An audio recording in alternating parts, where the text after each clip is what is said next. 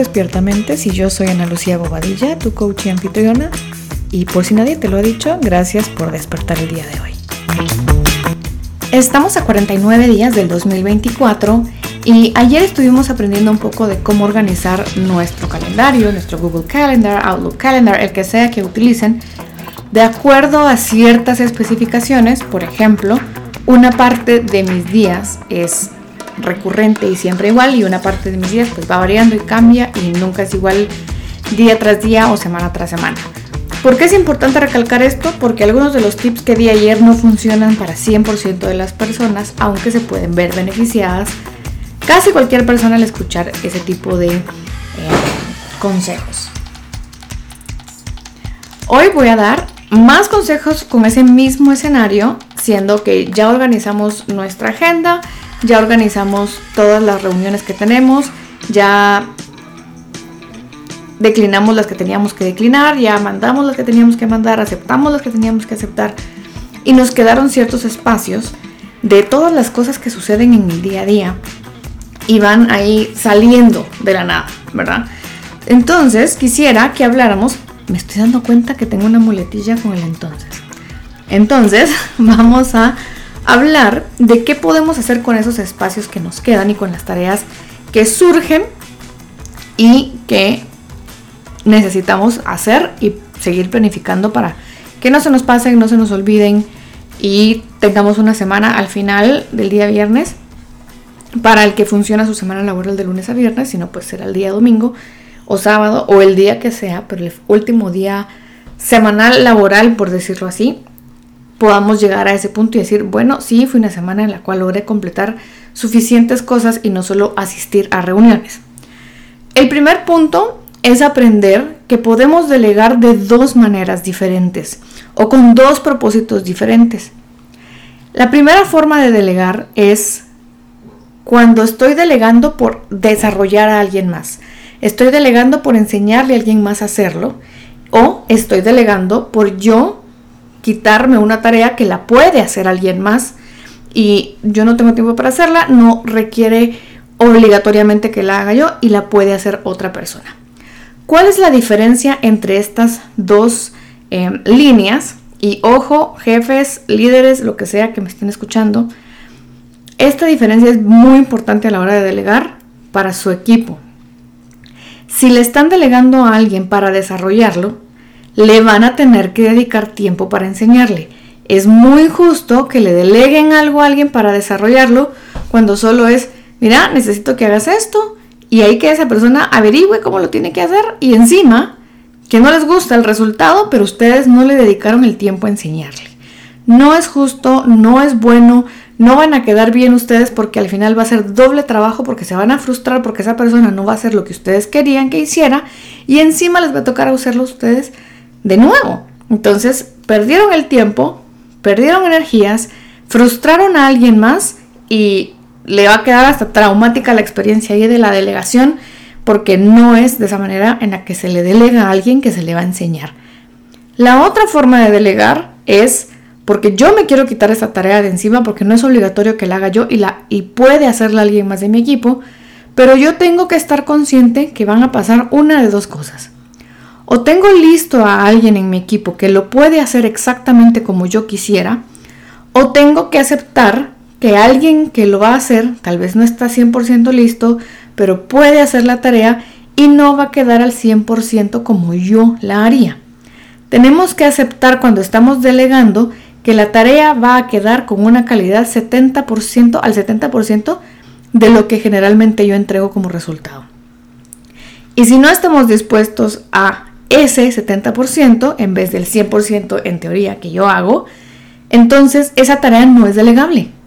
No es delegable y no la deleguen si no le van a dedicar el tiempo a alguien para enseñarle y les va a molestar cuando el resultado no sea el que ustedes esperaban. Segundo punto a tomar en cuenta con los espacios que quedan y las tareas que me quedan que no son recurrentes, sino que van saliendo, van saliendo proyectos, va saliendo algo que es de una vez cada dos, tres semanas o una vez al mes y lo van dejando a la última parte del mes. ¿Qué sucede con esto? Que muchas veces tenemos una pequeña adicción a la adrenalina que me genera hacer las cosas de último momento. ¿Por qué funciona esto? Y es porque tenemos una adicción al estrés. Y si bien esto que llamamos el comfort zone o la zona de comodidad, la zona cómoda, no es necesariamente que sea algo cómodo para nosotros a nivel mental, sino que si estamos acostumbrados de forma sistémica de estar bajo estrés, bajo presión, bajo estrés, bajo presión, nosotros adquirimos cierta adicción a ese nivel de estrés y ya cuando tuviéramos el tiempo de hacerlo un poco más calmado y un poco más pausado y un poco más con tiempo, no lo hacemos porque escogemos hacerlo a último momento, porque estamos confiados que sí lo vamos a poder hacer, porque no nos importa eh, dormirnos a las 3 de la mañana con tal de hacerlo antes. Y eso me pasa a mí, lo reconozco, he estado trabajando en ello,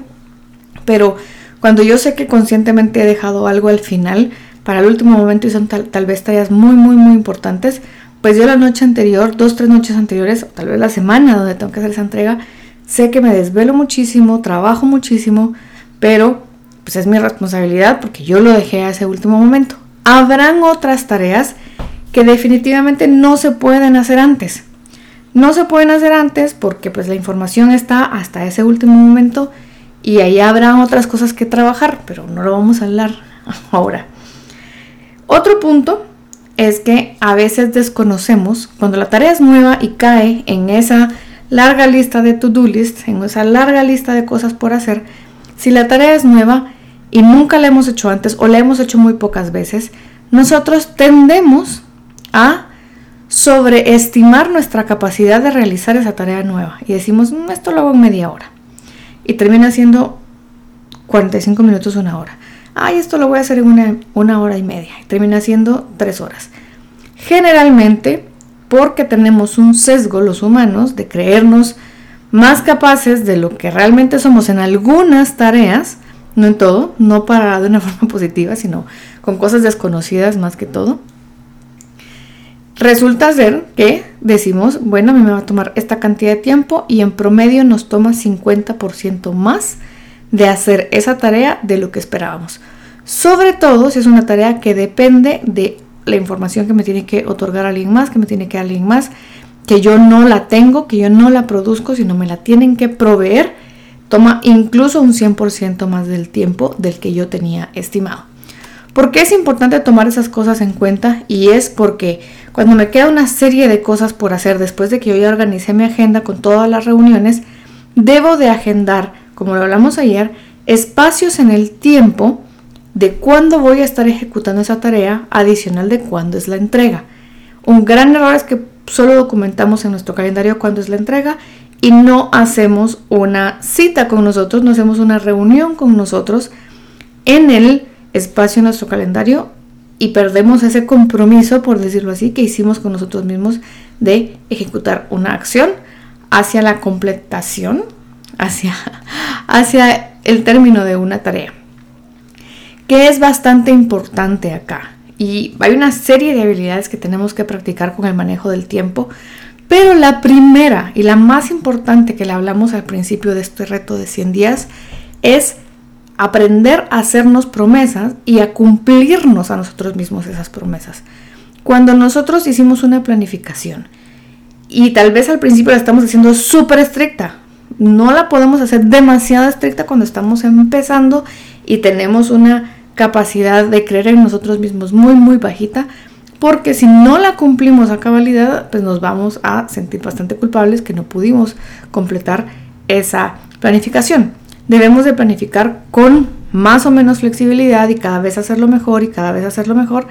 para ir adquiriendo esta sensación, esta, em, esta visualización de que podemos, de acuerdo a lo que yo planifico, cumplir mi propia planificación. Entre más cosas tengo, entre más es la cantidad de diferentes tareas que tengo que hacer, más detallado debe de ser, pero esto es progresivo. Progresivo y sostenible en el tiempo, si solo prueban una semana y no, esto no me funcionó, pues no, no va a funcionar porque simplemente tenemos malos hábitos de la organización del tiempo y aunque toda la vida nos han dicho que son 21 días para cambiar un hábito, no es así. Son alrededor de 66 días que toma cambiar un hábito y entre más complejo y más comportamientos lleva ese, ese hábito que debo cambiar,